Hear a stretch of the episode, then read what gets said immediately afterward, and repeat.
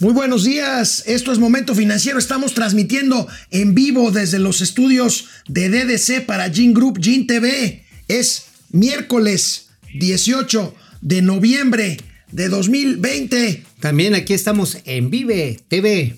En Vive TV. Sí, para que sea en vivo. Canal 76 de Easy, ¿no? Ya saben, así, o sea, así Oye, amigo, fresquecitos, ¿te recién acuerdas? salidos de la camita. ¿Te acuerdas de todos los que brincaron de gusto que porque se había hecho justicia, porque atraparon al general Cienfuegos Pero y en que Estados 4 Unidos.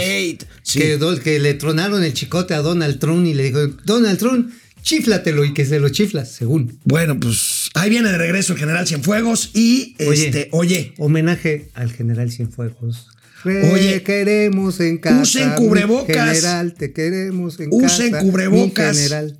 El subsecretario Hugo López Gatel en otra de sus barrabasadas, no sé cómo Ay, decirles. no, ya, déjalo. dice, oigan, ¿por qué no hacen ustedes los medios la campaña para usar cubrebocas? Oye, ¿no Usted tienen es el presup- responsable. Pues eres el primero que dijo que no servía para Oye, nada. y luego, y que no estaba Sandoval, que 100 mil muertos nos caen como anillos, como anillo al dedo. Pues yo ya lo he dicho, que yo creo que a muchos les cae como dedo al anillo, la neta. Empezamos Momento Financiero, Economía, Negocios y Finanzas para que todo el mundo les entendamos. Esto es Momento Financiero. El espacio en el que todos podemos hablar. balanza comercial, Inflación, evaluación, tasas de interés, momento financiero, el análisis económico más claro, objetivo y divertido de Internet. sin tanto choro. Sí, Y como les gusta, peladito y a la boca. ¡Órale! ¡Vamos, réjete bien! Momento Financiero.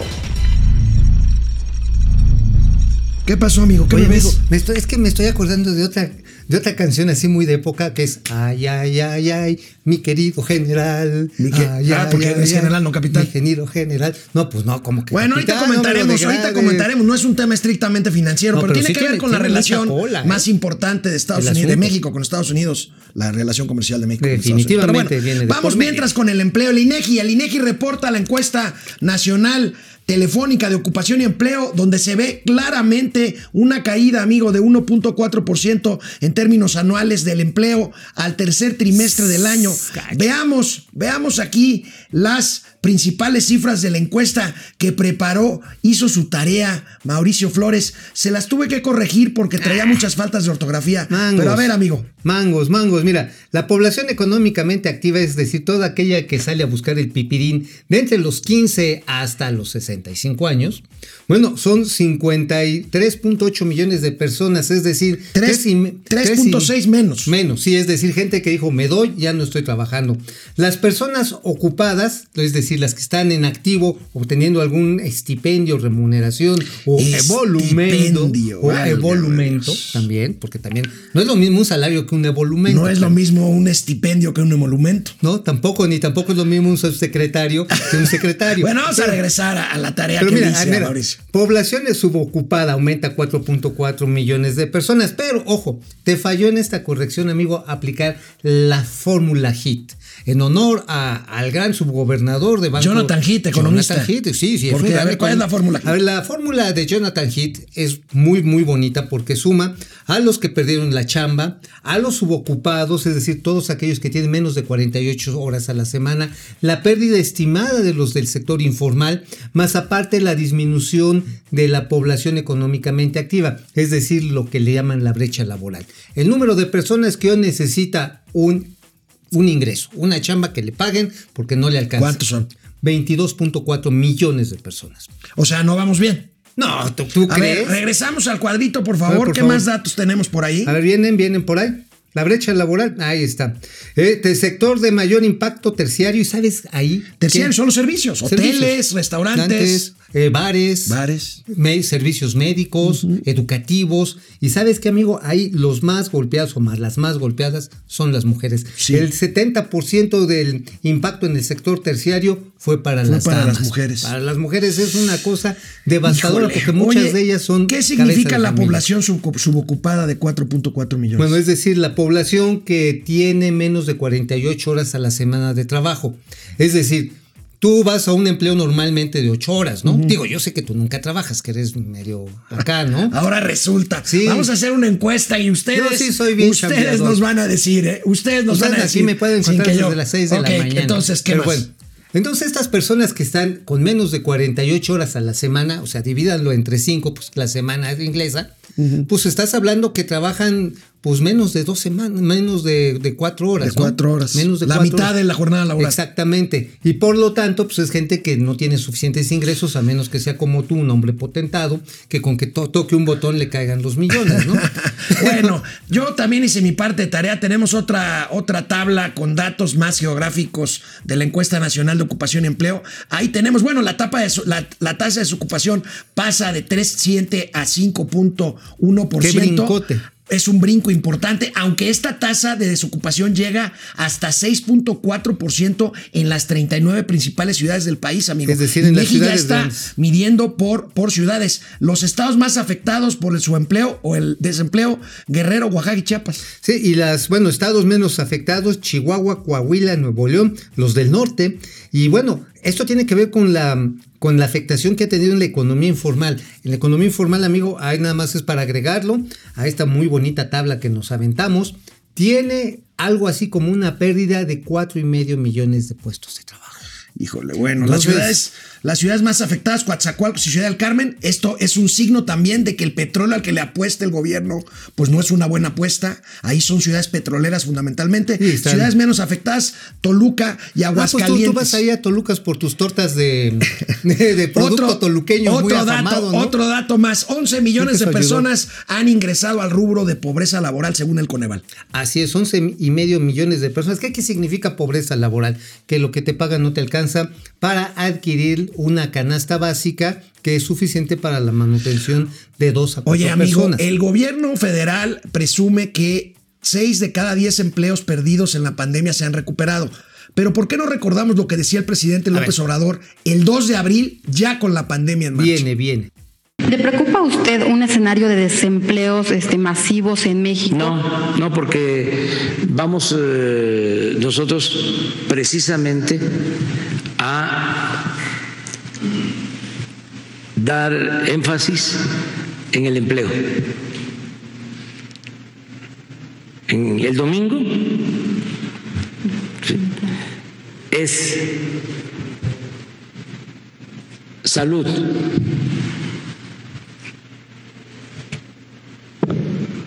bienestar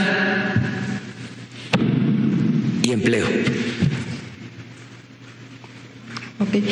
O sea, es básico lo del empleo, pero van a ver cuántos empleos vamos a crear. Por eso digo que la recuperación económica se va a lograr pronto. Oye, así como que se le atoró la primera, ¿verdad? Como los Sí, que. Dice, vas- en abril decía el presidente básico lo del empleo. Imagínate si no hubiera sido básico, se perdieron 10 bueno. millones de empleos. Oye, por cierto, había dicho que se iban a generar 2 millones. 2 millones adicionales. Pues este, pues no, creo que vamos a salir debiendo, ¿eh? Porque la recuperación, insisto, en el sector formal está siendo débil y sobre todo con salarios, ojo, que van de uno a dos salarios mínimos. Es decir, el salario O sea, se ha em- precarizado. empleos muy precarios, Sí. empleos malos. Sí, malos, pues ahora sí que para comer, man. O sea, a tiro. Híjole. Hay que decirlo con esa crudeza. Bueno, estamos en vivo transmitiendo desde la Ciudad de México, canal Ya 76 de Easy, de lunes a viernes a las 10 de la mañana, Vive TV. Y también estamos en redes sociales. Aquí nos quedamos ahorita para comentar con ustedes en redes. Ni se espanten. Regresamos. Otro más, un nuevo episodio, un nuevo episodio de las declaraciones muy desafortunadas. Muy, Ahí lo tenemos. muy, A ver, muy desafortunadas verlo, verlo. de la cuarta transformación. Ayer, la secretaria de la Función Pública, Ah, ¿no era Hugo López? Sandoval, no, esta está peor. Bueno, a ver. Irmeréndira Sandoval quiso una vez más quedar bien con su jefe. ¿Se acuerdan cuando su jefe dijo, todavía empezaba la pandemia? Y dijo, bueno, pues esto nos cayó como anillo al dedo para organizarnos. ¿Lo dijo en su Híjole. mensaje o fue en una mañanera? Fue una mañanera, Fue si una mal no mañanera, recuerdo. sí. Pero veamos lo que dijo ayer. Ayer, Irmeréndira Sandoval. Esto es una barbaridad. La crisis por el COVID-19 vino como anillo al dedo a la cuarta transformación, ya que por décadas durante el periodo neoliberal las emergencias se convirtieron en terreno fértil para esa corrupción estructural, en terreno fértil para que las grandes corporaciones, los grandes intereses económicos y privados se apropiaran cada vez más de lo público. Afortunadamente, el gobierno del licenciado Andrés Manuel López Obrador se encargó de estigmatizar, en primer lugar, estas prácticas de apropiación de lo público y de tomar cartas en el asunto para acabar con la corrupción y la apropiación indebida de lo público por esa tendencia privatizadora en la salud y en la seguridad social. Oye, amigo, yo no recuerdo que, por ejemplo, tras la pandemia del 2007, ¿te acuerdas que pegó el NHN1, XY H1N1. X, Y y Z, según la maestra Elvester Gordillo. Pero bueno, pues yo no recuerdo que hayan privatizado el seguro social, No, no, no, no. que hayan privatizado. Hubo algunas prácticas muy maloras, que es la subrogación de servicios integrales. Eso sí, desde adentro. Y sí le hicieron mucho mira, daño al ejemplo. independientemente de que hubiera habido malas prácticas, amigo, declarar que una pandemia después de un millón, un millón Más de de un contagiados, 100 mil muertos, 22 y que nos cayó como anillo al dedo, que buscan lana. señora Sandoval de Ackerman, perdóneme, pero no tiene usted abuela.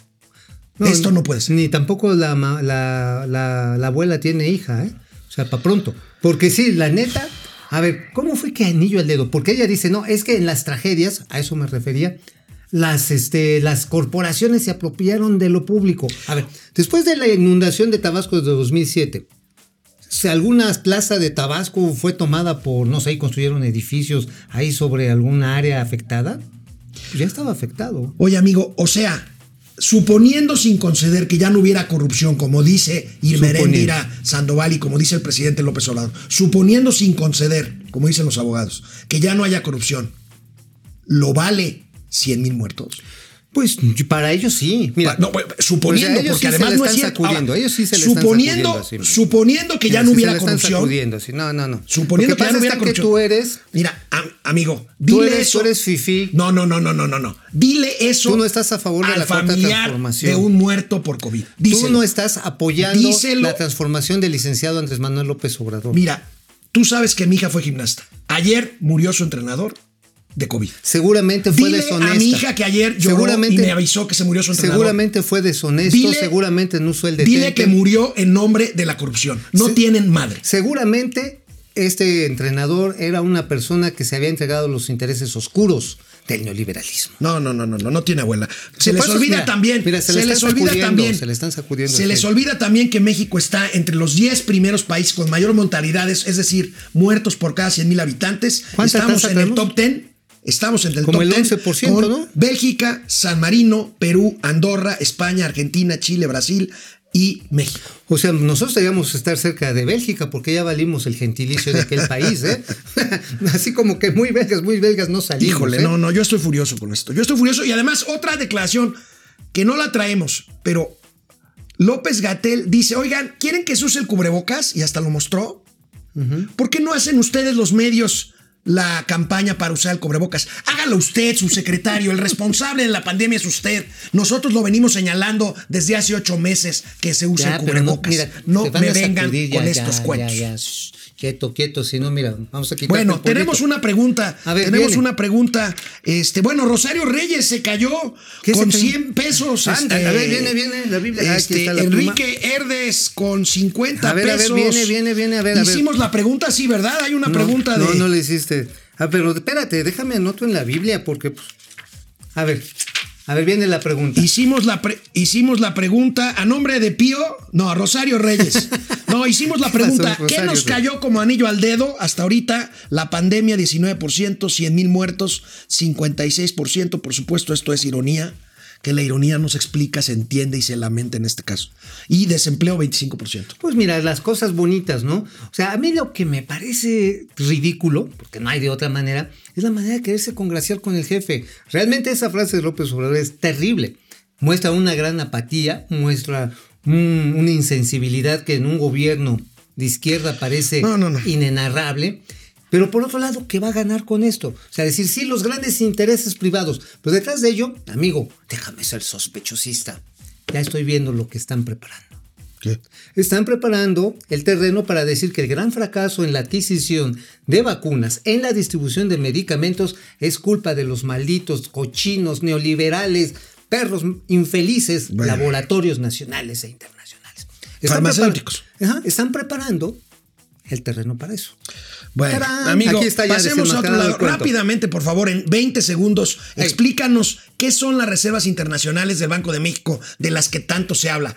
Cuando estábamos en crisis no teníamos reservas, ahorita estamos con, un buena, con una buena cantidad de reservas internacionales en la ciudad. Son las divisas que son respaldadas por la tenencia que tiene el Banco Central de Oro y de su propio circulante que está respaldado por depósitos de los, de los ahorradores del sistema financiero. Entonces, esta es la capacidad que tiene el país de responder a los compromisos de la balanza comercial y de la balanza de pago. Te lo pregunto porque vaya noticia la que publica hoy en primera plana el Universal nuestro querido amigo Noé Cruz Serrano, quien conoce como pocos las entrañas de petróleos mexicanos. Vean nada más. No más. Un consejero independiente, Juan José Paullada, amigo, propuso que se usen las reservas No, de, bueno. de- de Banjico para comprar bonos de Pemex y así Bueno. financiar a la petrolera. Ese ¿Qué está pasando? Ese consejero, la verdad, no tiene, no tiene un dedo de frente. A ver, porque las reservas internacionales, a ver, sobre todo si hay amigos chairos, take it easy, no es como la bañera de rico Mac Pato que se avienta uno a nadar entre monedas de oro y billetes. No, son derechos de cambio que hay sobre dólares. Y no es dinero del gobierno, ¿eh? No. Las reservas internacionales son propiedad de todos aquellos que interaccionan en el canje de los pesos por divisas, dólares, yenes, eh, que tienen que ver con libras, etcétera. Y no se pueden usar para estas cosas, no se pueden usar para comprar deuda. No, de hecho, lo que se genera, que son los remanentes por parte del Banco de México en las transacciones internacionales, tienen destinos muy eficaces para disminuir, en primer lugar, el endeudamiento del gobierno federal y, en segundo lugar, darle aportación a los estados, el famoso Fondo de Reserva de Ingresos Presupuestarios. Bueno, pues por supuesto, Rocío Nale celebra esta propuesta. No la celebra, dice que qué bueno, que ojalá y se puedan usar las reservas. Vamos a echarle un ojo rápidamente A a, esta gráfica en donde vemos el tamaño del monstruo que estamos hablando. 195 mil millones de dólares el saldo en Banjico y la deuda de Pemex, amigo. Imagínate echarle dinero bueno al malo. No, bueno, mira, la cuestión está en que están buscando cómo taparle, porque ahí les va una interplatanaria intergaláctica. A ver, ¿Sabes cuánto va a dejar de pagar petróleos mexicanos en el área de exploración y producción este año? ¿cuánto? 40 mil millones de pesos. O sea, perdidos. No, no, no, no los va a pagar a los proveedores. Ah, o sea, los proveedores, adiós, ya, bye. ya, ya se la Pérez Prado, ¿eh? Regresamos después de una pausa, canal 76 de Easy, de lunes a viernes en vivo, de 10 a 11 de la mañana, momento financiero. Regresamos después de una pausa. Pues vamos a hablar, vamos a hablar, amigos y amigas de Momento Financiero, del caso del general Salvador Cienfuegos. ¿Por qué? Porque tiene que ver con la economía. ¿Por qué tiene que ver con la economía?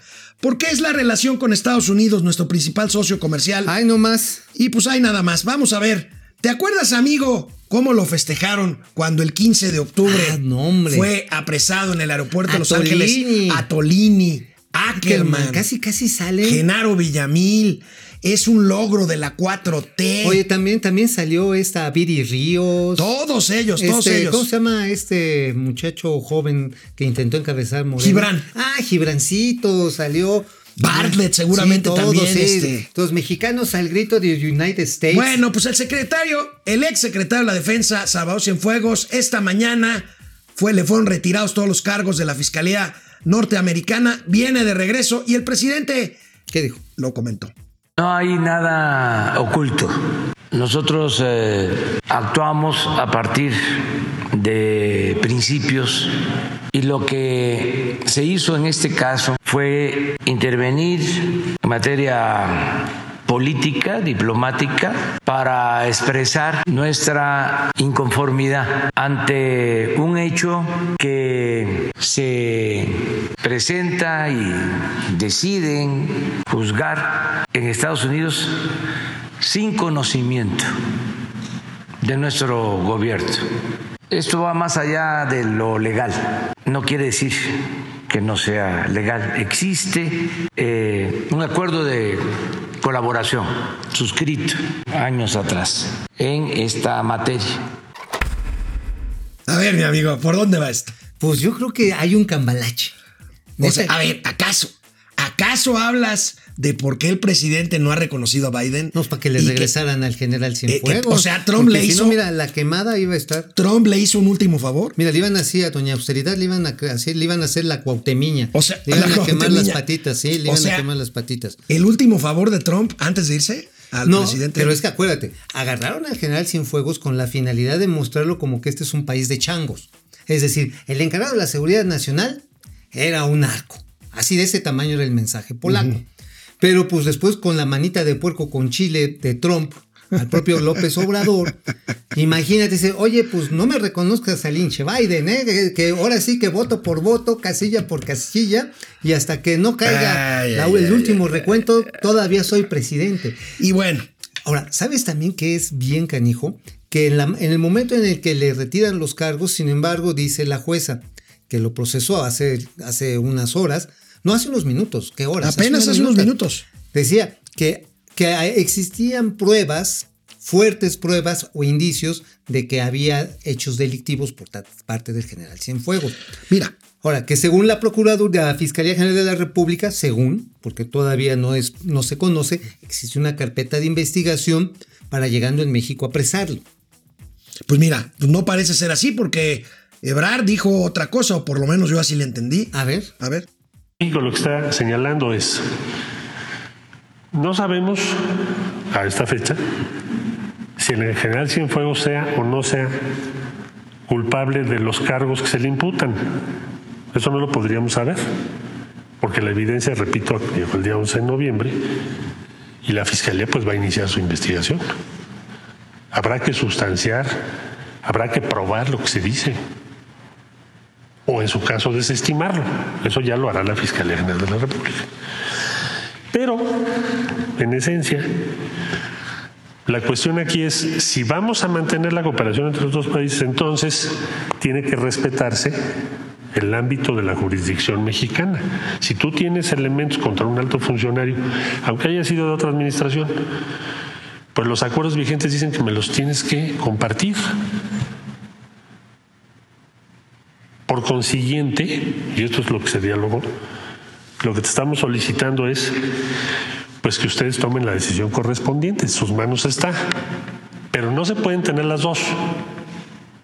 No puedes tener una cooperación eh, cercana con todas las instituciones de México y al mismo tiempo hacer esto.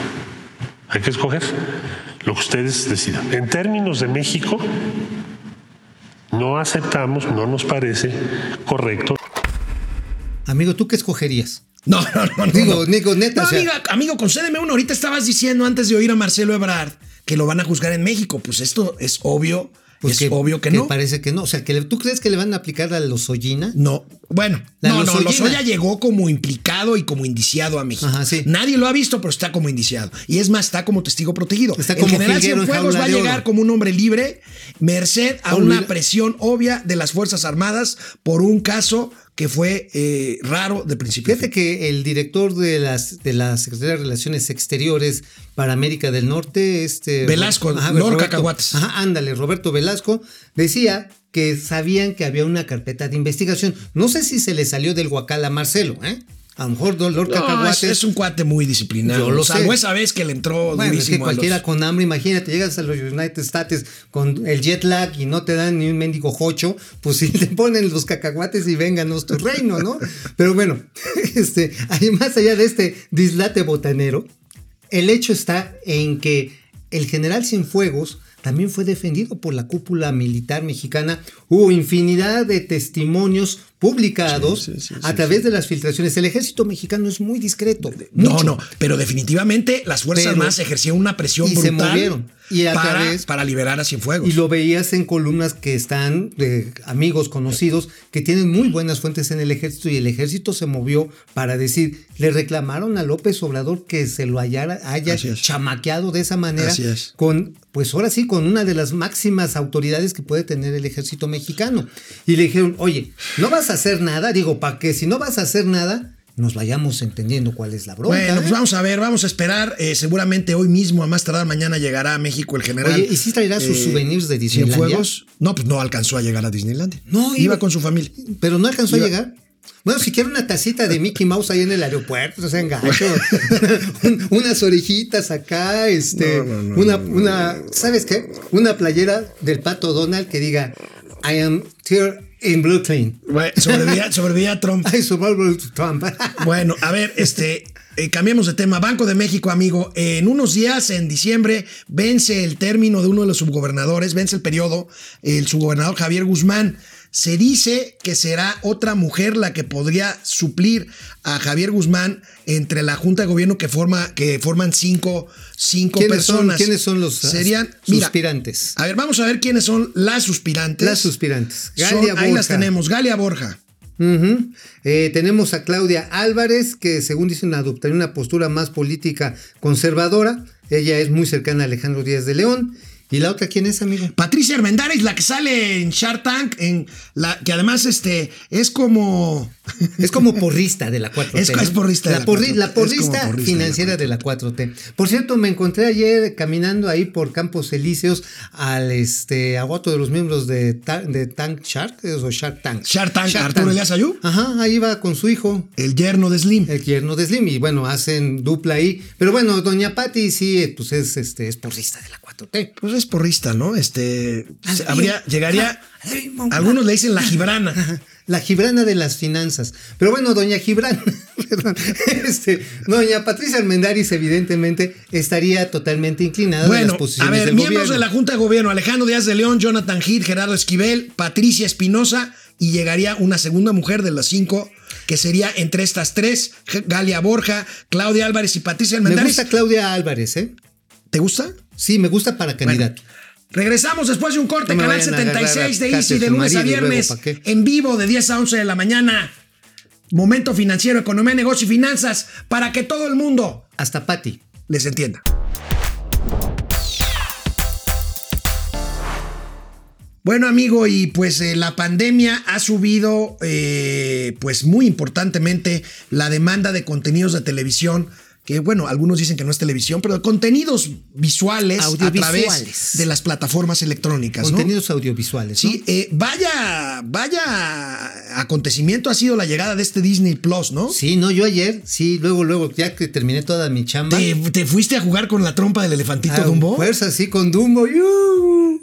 No, vieras. Y no, y no quieres que te presente a la hermana fea de Blancanieves, No, pon atención al programa. No, es que de veras. No, me puse a ver la serie de Mandalorian. No, qué gran serie. De Ma- de Mandalorian. Ajá, está genial. O sea, realmente todo el viejo estilo, todo el old fashion de pues el capítulo 6. ¿Te acuerdas que la saga de la Guerra de las Galaxias Sí, sí, sí, empezó en el capítulo 6? Entonces, así además con un aire de western y muy bien llevado, 45 minutos por Bueno, pero capítulo. ¿por qué hablamos Bueno. de Disney Plus? Pues por esta competencia entre las plataformas de streaming. Veamos, veamos cómo está el mercado este que ha crecido muchísimo en la pandemia. Ahí, tenemos a los jugadores, amigo. Este, danos los números, pero pues ahí está Apple TV, ahí está Disney Plus, Ajá. ahí está HBO, Prime Netflix. Time, Netflix, este, eh, eh, También está, bueno, podemos agregar Prime. Ahí está Prime. Prime. Amazon hay Prime Video. Hay otros que son más locales, como Blim. Sí, está bueno, también, también juega, también juega. Yo sé que a ti no te Pues gustan las telenovelas. Blim es como bueno. el Gibran de la- del streaming, ¿no? ¿Cómo eres gacho? ¿Qué pasó? ¿Qué pasó? Oye, ahí hay buenas películas mexicanas. Ya, ya, ya te soplaste a Pati Armendari. Ya te soplaste a Blim con Gibran. Gibran, por favor, mete las manos, güey. Te están poniendo Bueno, a ver, regresamos, por favor. Danos, los- danos las cifras del mercado de Bueno, streaming, por favor. Ahí amigo. está. Clientes, 53 millones de personas con capacidad de contratación. Esto en México. Los ingresos, 17 mil millones de pesos. Más de la mitad de los usuarios tienen capacidad de conectarse. Lo que yo no entiendo es por qué lo hacen a través del, del, del mendigo telefonito. Una pantallita así chiquita. Ya está la gente ahí viendo. Oigan, neta. en- bueno, en el pecero van. En Pues el, mira, pero la- neta, no hay nada como ver una buena serie, así en tu pantalla, así, a ti que te gustan las de grandes pulgadas, así las de 50 no, no, pulgadas. no, fíjate que yo me eché la casa de papel en mi teléfono celular. Mm, pero a ti te gustan las de 50 pulgadas, qué raro. Bueno, pues ahí están los números. ¿Ya acabaste con los números? ¿O- Ah, bueno, sí, un crecimiento 15% anualizado es lo que tenemos. Eh, la verdad está en que Disney Plus, ahora sí que, ojo, ¿eh? este es el gran productor de contenidos audiovisuales de cultura popular más importante del hemisferio occidental. O sea, no es cualquier cosa, tienen una fuertísima capacidad de distribución, han capturado la imaginación popular, infantil, de adultos, desde que el señor Disney se inventó un ratoncito. Sí, sí. Mickey Mouse y después el inolvidable Pato Donald. Bueno, hablando, hablando de Disney, amigo, ahorita que ves el fenómeno este que estás comentando, Netflix, Netflix está desplazando, incluso compitiendo en premios de la Academia Cinematográfica, ¿Ya al cine tradicional de Hollywood. Esta es una verdadera eh, transformación a la forma de ver eh, bueno, ¿te acuerdas entretenimiento. esta, la de Roma, no? Sí, Roma, Roma que la tuvieron que exhibir en un par de cines, casi todo el mundo la vimos en Netflix y, y compitió y ganó el Oscar. Sí, bueno, yo me quedé dormido en la primera vez que lo No, vi. no, es muy buena película. Ay, ay. ¿Cómo, Ay, sí. Te- cómo- te identificaste, ¿Cómo te identificaste, te identificaste con el perrito. No, no, no. No, no, ¿no? Cuando fueron ni, a Tuxpan. Ni, ni con, ni con la cata de, De- de, de, este, los- de los halcones. chacos. Eh, eh, ay, es que tú te estabas fijándote en otra cosa. En no, esa pues tú estabas viendo ahí nada más cómo movían Bueno, el, ok. el tomo este. Bueno, pues hablando también de eh, cuestiones de tecnología, eh, pues también el home office, hacer, eh, hacer labores del trabajo en casa por esta pandemia y la educación a distancia para los chavos está complicado, pero bueno, en términos nuestros, en términos de negocio, que eso ahorita lo comentamos, hicieron que repuntara la importación de equipo como PCs, tablets y teléfonos inteligentes. Aquí tenemos esta gráfica de nuestros amigos del financiero, eh, en donde vemos esta, este fenómeno que pues es perfectamente explicable, ¿no? Claro, Crece necesitas 7,5% eh, debido al confinamiento la compra de equipos electrónicos. Y bueno, se ha convertido en una parte esencial de la canasta básica. Sí, ¿verdad? Y también el Internet, ya de hecho el Internet está dentro del cálculo del índice de precios al consumidor. Ahora, nada más que ahora con el nuevo impuesto este que se le puso o la cobra, el cobro adicional a los derechos para el uso de redes inalámbricas, a los operadores, va a subir el precio. O sea, una pésima idea en el peor momento, ¿no? O sea, en- encarecer el acceso a la tecnología de la información, a las redes, pues por más este bonito equipo que traigas, amigo, pues si no tienes acceso a Internet. Ahora, yo sí quiero decirle a todos aquellos que tienen hijos ahí en casa enseñándoles, primero mi admiración, mi respeto, Sobre todo para Y- las, las señoras. y este, entiendo lo difícil que es tener espacios que no están contenidos y luego que los mendigos chamacos se ponen como changos con cuchillo y que no los logras enfocar a las clases porque tienen mil distracciones y no es la misma calidad. Eso sí es una situación Bueno, es una situación este, inédita. Ya llevamos ocho meses con esto y Oye, parece pero- que vamos a tardar todavía un rato Oye, más. pero en algunos países han abierto las escuelas, ¿no? Digo, Los con sana distancia. Y, y otros los volvieron a cerrar. Ah, pero con sana distancia, no es cualquier cosa, o sea, no es nada más, órale, chamacos, regresen. Híjoles, qué difícil, qué dilema tan canijo, ¿no? ¿Sabes cuánto es el gasto promedio por persona en México para comprar teléfonos inteligentes, amigo? Em, Teléfonos inteligentes, inteligentes, no con este. No, no, no con chips así de estos no, que compro ahí en, no. el, en el Soxo. Es un teléfono inteligente, pero con. Un este, smartphone. Un smartphone. O sea que, pues El, debe el gasto. Como nueve mil varos, ¿no? No, menos, menos. Es que tú eres- de veras que eres este. A mira, para las películas eres bien Blim y para Ah, los ay, celulares eres bien. Pues sí, digo, sé que verlas bien. Bueno, ¿no? 3,700 y subió a 4,000 pesos en el último Ah, mes. están comprando. Las tres marcas que se disputan el mercado de tablets, vamos a ver. Estar comprando Ahí están. Citizen. Ahí están. Ahí está, controla el mercado. Fíjate, Samsung ya le ganó el, el Apple y a Lenovo. pastel Apple. y Bueno, sí, la verdad que no hacen mal. Ahora, aguas, agárrense porque los Huawei están bien cañones Pero aquí estamos hablando de tablets. De tablets. Ah, bueno, bueno, es cierto, Huawei nada No más hace tiene tablets. no, no hace Tablets. tablets. Bueno, nada más hacen teléfonos. teléfonos.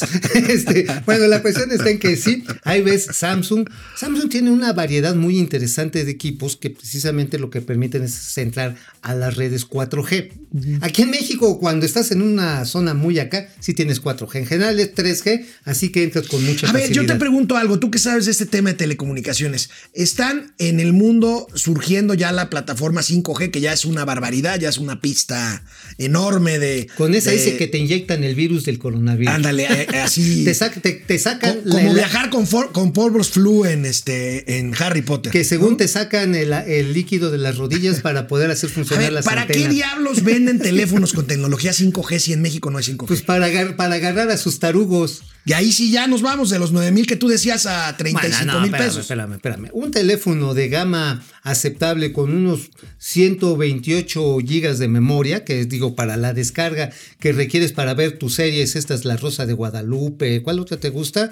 La de este, Los ricos también lloran y eso. No, esas son viejísimas. Esas, Pues esas- digo, ¿y a poco tú eres un jovencito? ¿A No, poco pero tú hay que ver cosas si soy- nuevas. ¿A poco tú ves si soy rebelde? ¿A poco tú escuchas la quinta de Beethoven porque fuiste contemporáneo Yo la sigo escuchando, por supuesto, y hasta la tenemos con el, como el mariachi de Tecatitlán. Tecalitlán. Tecatitlán. Tecalitlán. Tecatitlán, ver, Tecatitlán, porque es donde amigos, hacen las tecates. ¿Tecalitlán o Tecatitlán? Es Tecalitlán, Jalisco. Tecatitlán es donde Bueno. hacen las tecates, ese es allá. Bueno, ahorita que regresemos, vamos Ay, a ver qué escribió o qué mal escribió Mauricio Flores Ajá, hoy sí. en su columna sí. del periódico Ay, La feo, Razón. feo. Canal 76 de Easy de lunes a viernes de 10 a 11 de la mañana en vivo.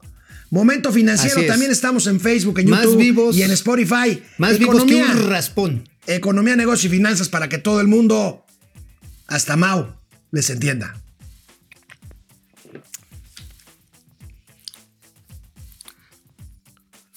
¿Qué le está pasando a don Marcelo que cada día tiene más cuello?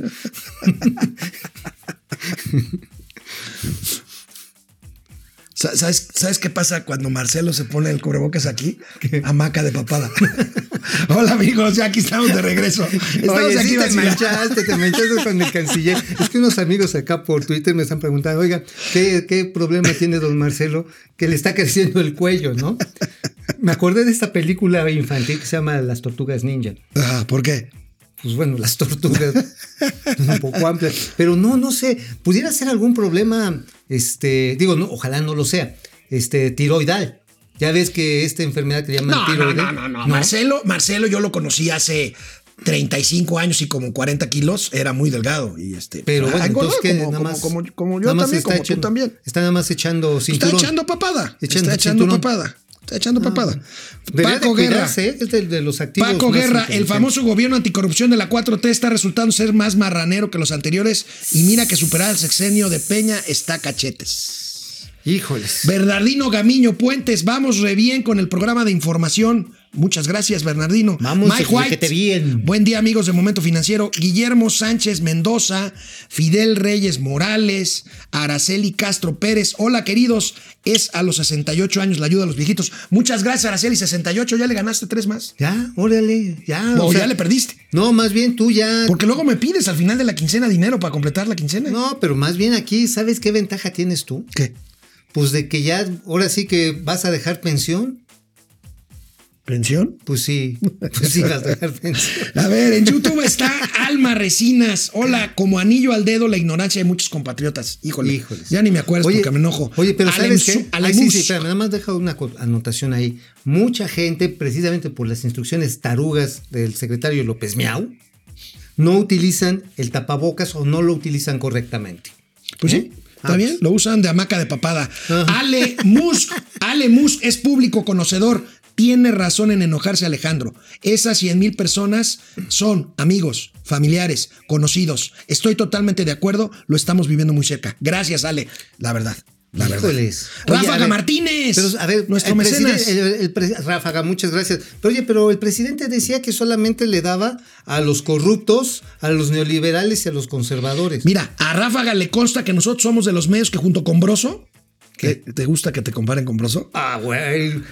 que hacemos hincapié en el uso de cubrebocas. Ah, pues por Así supuesto, es, que no me pónganselo, vengan con- pónganselo. Que no me vengan con. Bueno, vamos a regresar al aire. Aquí Gracias por uno. conectarse, de verdad. Volvemos.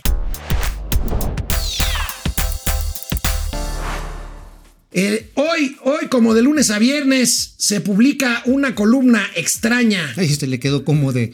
en el como periódico La. Razón. Buen periódico. Pero pésimo columnista. Pues vamos a ver, gente detrás del dinero. Amigo, ¿de qué escribiste hoy, amigo? Pues mira, ahora sí que el tema del outsourcing y precisamente la búsqueda de negociación que están haciendo los organismos cúpula, de lo que está haciendo el Consejo Coordinador Empresarial, la CONCAMIN, este, están haciendo un estudio que yo espero tenerlo este mismo día y mañana lo compartimos con los amigos de Momento Financiero, de los 10 aspectos más peligrosos que tiene esta iniciativa que sí busca criminalizar y acotar, pero sobre todo controlar el outsourcing. Y recomiendo también de paso una columna muy interesante que el martes publicó también nuestro amigo Javier Tejado. Javier Tejado, ¿dónde? ¿Dónde? Y que dice los motivos electorales que hay detrás darle mayor poder a la secretaria del trabajo porque ellos son los que van a palomear por un lado y esto pues hay que recordar que su papá y su mamá pues son activos militantes de Morena de una fracción que se haría de mucho más poder a tener bajo control a las empresas que necesitan. Estás hablando de Arturo Alcalde, Justiniani y, y de Berta Durán. Así es. Y por otro lado, el otro elemento que está vivo es la parte fiscal. De esto, ya lo explicamos, lo que están tratando es resarcir las finanzas lastimadas del Seguro Social. No de ahorita, de hace mucho tiempo.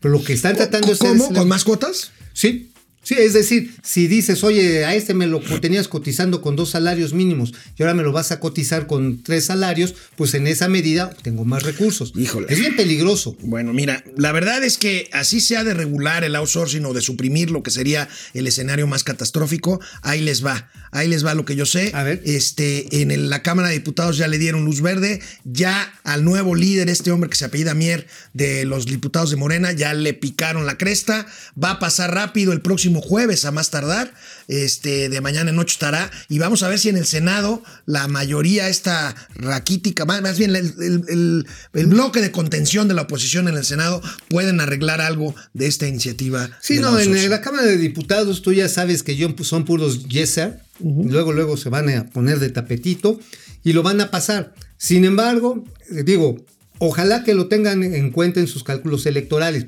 porque están pensando, ah, bueno, como se quedan sin empleo, aquí llegan los líderes, me los cooptan, les dan chamba, dices, pero ya sabes, para el 21 ya tienes chamba, vota por nosotros. Lo cual es un uso realmente lamentable Ay, de pero la eso, no, del eso Estado. casi no sucede. No, nada más Eso creo que en no Suecia, sucede. ¿no? No, no, no, Suecia pero aquí en. México No, no, no. ha sucedido eso con otras leyes. No, No, para nada, Ni no, con no. la consulta a los expresidentes, para los expresidentes. No, no, eso no. Estamos hablando de países nórdicos con esos problemas. Finlandia, Suecia, Ah, este, sí, Noruega. Noruega, sí, pinches países, países, paisesuchos. Oye, amigo, Interjet ya no siente lo duro, sino lo tupido. Otra bueno, demanda. Otra demanda. Pero además de la colectiva, ¿no? Una demanda colectiva de 370 clientes por un total, no es mucho, pero aquí el tema es lo mediático que es esto, 370 clientes que salieron afectados por las cancelaciones de vuelos de Interjet, demandan colectivamente a la empresa por 10 millones de pesos. Híjoles, bueno, pues aquí lo que es que es Interjet, pues sigue dando bocadas de muerto. La verdad está en que no sabemos cómo le está haciendo ya Miguel Alemán, que es socio minoritario. Quien se quedó fue el Bubu. Alejandro, Bubu. el Bubu. Alejandro del Valle es el que trae el 90%. Pero a ver, veamos las características de esta demanda, aquí las tenemos. Ah, bien. Colectiva. ¿Sabes quién le está echando a andar bien? Le está echando a andar la Procuraduría Federal de Protección al Consumidor, la Profeco. ¿De Ricardo Sheffield? Exactamente, él es el que está acumulando las, las demandas colectivas y las está acuerpando para que la gente pueda recuperar los recursos de los pasajeros quienes dicen que no volverían a comprar un boleto de esa línea aérea. Oye, esto, estos 10 millones de pesos que son poquitos se, se, suman a deudos que, el que tiene Interjet de 2.600 millones por turbocina y sus conflictos laborales. Más aparte lo que le debe al SAT, que ¿Cuánto son le debe al 5 SAT? mil millones de pesos. 5 mil millones de morlacos. Más además le debe como 1.100 millones de pesos a aeropuertos y servicios auxiliares, más otros 800 ahí a CNEAM. O sea, ya si le haces todo el paquetito, sí son cerca de 10 mil melones de Oye, amigo, ¿viste la primera plana del periódico El Economista hoy? No, a A ver. ver, vamos a verla porque viene, me por llamó la atención, me llamó la atención. Ya ves que los banqueros presumen mucho que están eh, solventes y eso es cierto.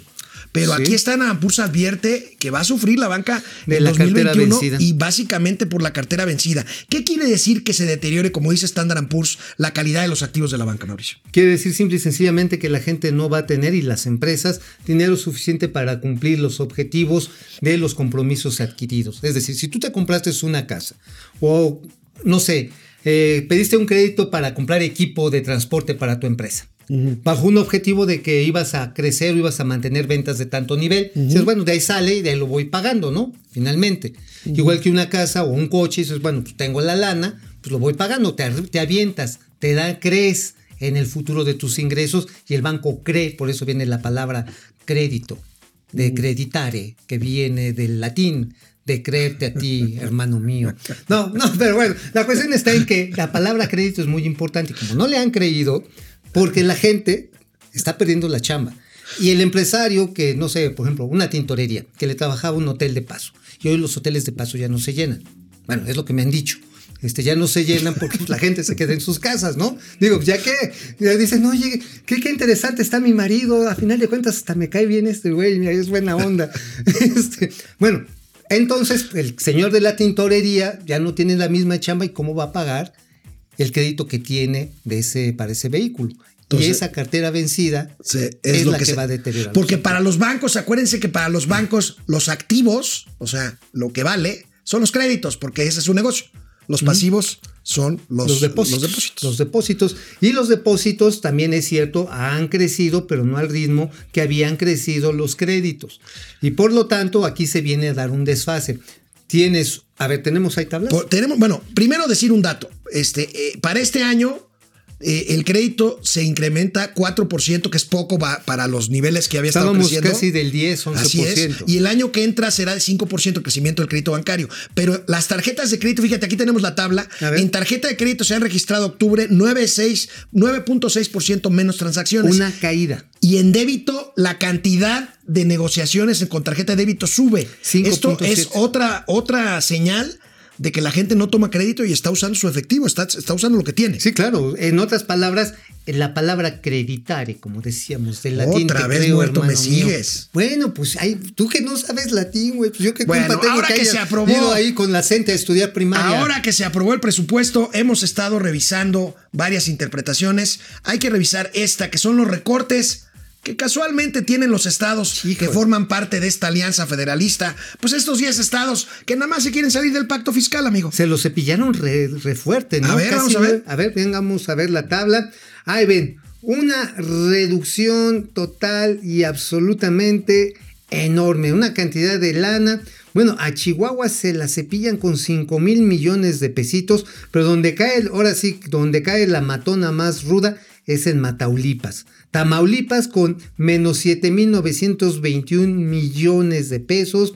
La verdad, amigo, estamos viendo de que todo esto, lo y era lo que se quejaban los, los gobernadores de estos estados, equivale al presupuesto que se le está canalizando al Tren Maya.